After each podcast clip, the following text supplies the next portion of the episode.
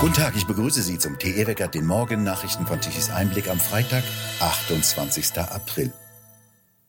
Jetzt hat sich zum ersten Mal der Chef von Carrier Global, David Gitlin, zu dem Kauf des Wärmepumpengeschäftes von Fissmann geäußert. Es ginge nicht um Jobabbau, so Gitlin bei einer Konferenzschaltung mit Investoren und Finanzanalysten. Wir kämen, um in Deutschland zu investieren, um in die Belegschaft zu investieren, um in Wachstum zu investieren, so Gitlin.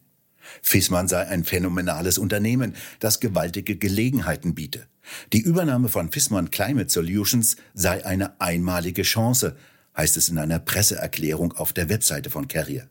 Klimawandel, Nachhaltigkeitsanforderungen und geopolitische Faktoren treiben eine beispiellose Energiewende in Europa voran.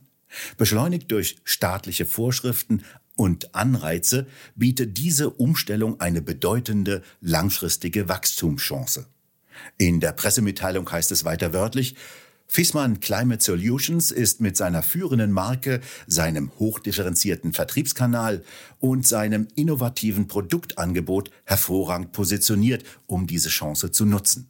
Mit einem Geschäftsanteil von 70 Prozent bei Wärmepumpen und Zubehör, Solaranlagen, Batterien und Dienstleistungen ist Fissmann Climate Solutions ein wichtiger Akteur der Energiewende in Europa. Und weiter heißt es in der Pressemitteilung, wir freuen uns darauf, die 11.000 Mitarbeiter des Unternehmens in der Carrier-Familie und Max Fissmann im Verwaltungsrat von Carrier willkommen zu heißen, wenn die Übernahme voraussichtlich Ende 2023 abgeschlossen ist. Max Fissmann, CEO von Fissmann, sagte, die Fissmann Group werde auch nach dem Abschluss der Transaktion ein bedeutender, langfristiger Anteilseigner von Carrier bleiben, was das große Vertrauen in unsere Familie und in die überragende Wertsteigerung durch diesen Zusammenschluss widerspiegele.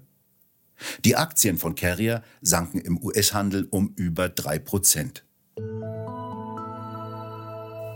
Bauaufträge in Deutschland gehen stark zurück. Wie das Statistische Bundesamt mitteilte, erhalten Bauunternehmen deutlich weniger Aufträge. So seien die Aufträge im Februar in diesem Jahr im Vergleich zum Februar des vergangenen Jahres um mehr als 15 Prozent zurückgegangen. Damit wird die Bundesregierung dieses Jahr wieder nicht ihr Ziel erreichen, 400.000 Wohnungen zu bauen. Nach einer Studie des Kieler Wohnungs- und Bauforschungsinstitutes hänge dies mit den stark gestiegenen Baukosten zusammen. Stark angestiegene Zinsen, Baukosten und dramatisch teurere Klimastandards führen zu Miet- und Kaufpreisen, die am Markt kaum mehr durchsetzbar seien. Für Bauunternehmen lohne es sich nicht mehr, neue Wohnungen zu bauen. Künftig sollen Bundespolizisten Quittungen ausstellen, wenn sie an der Grenze oder im Zug Menschen kontrollieren. Sie dürfen zwar weiterhin an den Grenzen in Zügen und an Bahnhöfen kontrollieren, wenn die Kontrollen aufgrund von Lageerkenntnissen oder auch grenzpolizeilichen Erfahrungen in Verbindung mit aktuellen Erkenntnissen oder Prognosen geplant sind, heißt es. Aber die Bundespolizei muss aufpassen, dass sich der Kontrollierte nicht gegen Racial Profiling erwehrt. Die Beamten müssen die kontrollierten Menschen über ihr Recht über eine Quittung belehren. Das Schriftstück sei unverzüglich auszustellen und darin solle die Maßnahme selbst und ihr Grund angegeben werden. Der Vorsitzende der Bundespolizeigewerkschaft, Heiko Deckarz, sagte gegenüber Bild, ein Präventivgesetz, das Gefahren für in Deutschland lebende Menschen abwehren soll, verkomme zu einem gesetzlich manifestierten Generalverdacht gegen diejenigen, die uns alle schützen sollten, also unsere Bundespolizisten. Die Kontrolle von Menschen anhand gruppenbezogener Merkmale werde durch das neue Gesetz erneut verboten. Tegatz findet den Vorwurf gegenüber der Bundespolizei schon deshalb absurd, weil sie ihre Kontrolle an der Grenze nach aktuellen Lagebildern durchführe und nicht wahllos aufgrund der Hautfarbe.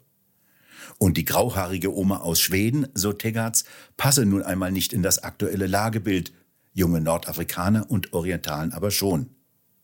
Der Innenpolitiker der Union de Vries sagte gegenüber Bild, wir brauchen keine Quittungen für Kontrollen, sondern mehr Kontrollen durch die Bundespolizei. Auf heftige Kritik stoßen die Pläne des Bundesjustizministers Buschmann, FDP, Unfallflucht künftig nicht mehr als Straftat zu behandeln, wenn keine Menschen verletzt werden. Statt einer Straftat soll es nur dann eine Ordnungswidrigkeit sein, wenn ein Autofahrer den Unfallort verlässt, nachdem er lediglich einen Blechschaden verursacht hat. Das solle einer undifferenzierten Kriminalisierung des Unfallverursachers entgegenwirken, wie es in einem Papier des Justizministeriums heißt. Nach der aktuellen Rechtsprechung kann das unerlaubte Entfernen vom Unfallort mit bis zu drei Jahren Haft bestraft werden oder mit Geldstrafen nicht unter einem Monatsgehalt sowie dem Verlust des Führerscheins. Verkehrsrechtler befürchten jetzt, Unfallflucht könne zum Kavaliersdelikt werden. Der mutmaßliche Täter, der in einem Duisburger Sportstudio bei einer Messerattacke vier Menschen schwer verletzt hatte, soll bereits zuvor in der Nähe einen Menschen tödlich verletzt haben. Wie die Generalstaatsanwaltschaft Düsseldorf am Donnerstag mitteilte, werde dem 26-jährigen Syrer vorgeworfen, am Ostersonntag einem Menschen eine erhebliche Zahl von Stich- und Schnittwunden beigebracht zu haben. Das Opfer starb einige Stunden später. Dieser dringende Tatverdacht bestehe, nachdem aufgefundene Spuren am Tatort und an den Schuhen des Tatverdächtigen ausgewertet wurden.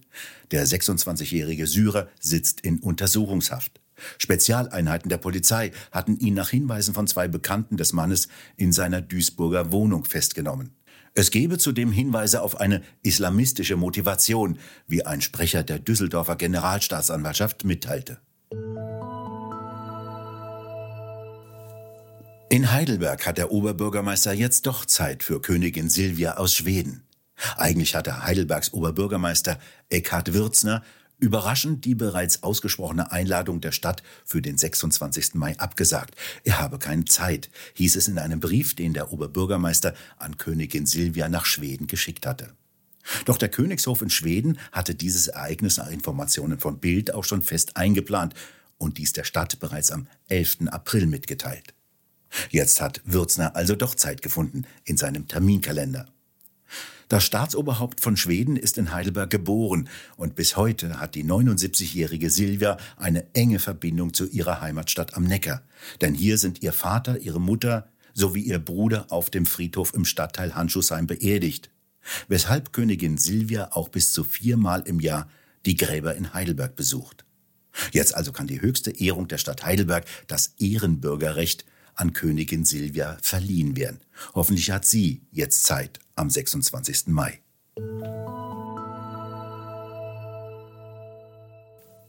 Ein Tiefdruckgebiet zieht von Südwesten her nach Deutschland herein und bringt milde, aber auch feuchte Luftmassen in den Süden und Westen. Dies bedeutet wieder Regenschauer, in die Gewitter eingelagert sein können. Der Norden und Osten bleiben eher trocken. Zum Wochenende verstärkt sich der Hochdruckeinfluss und es wird trockener. Die Temperaturen erreichen im Süden bis 19 Grad, im Norden und Osten bleibt es etwas kühler. Auch die Nächte sind nicht mehr so kalt wie in den vergangenen Tagen. Doch von einem warmen, milden Maibeginn sind wir noch weit entfernt. Und nun zum Energiewendewetterbericht von Tichys Einblick. Gestern Mittag um 12 Uhr benötigte Deutschland eine elektrische Leistung von 70 Gigawatt. Davon lieferten die 2,2 Millionen Photovoltaikanlagen 32 Gigawatt. Die 30.000 Windräder lieferten um 12 Uhr lediglich 3,3 Gigawatt. Dabei stehen Windräder in der Landschaft, die insgesamt 63 Gigawatt leisten könnten, wenn der Wind weht. Der Rest musste gestern importiert werden. Wir bedanken uns fürs Zuhören. Schön wäre es, wenn Sie uns weiterempfehlen. Weitere aktuelle Nachrichten lesen Sie regelmäßig auf der Webseite tichiseinblick.de und wir hören uns morgen wieder, wenn Sie mögen.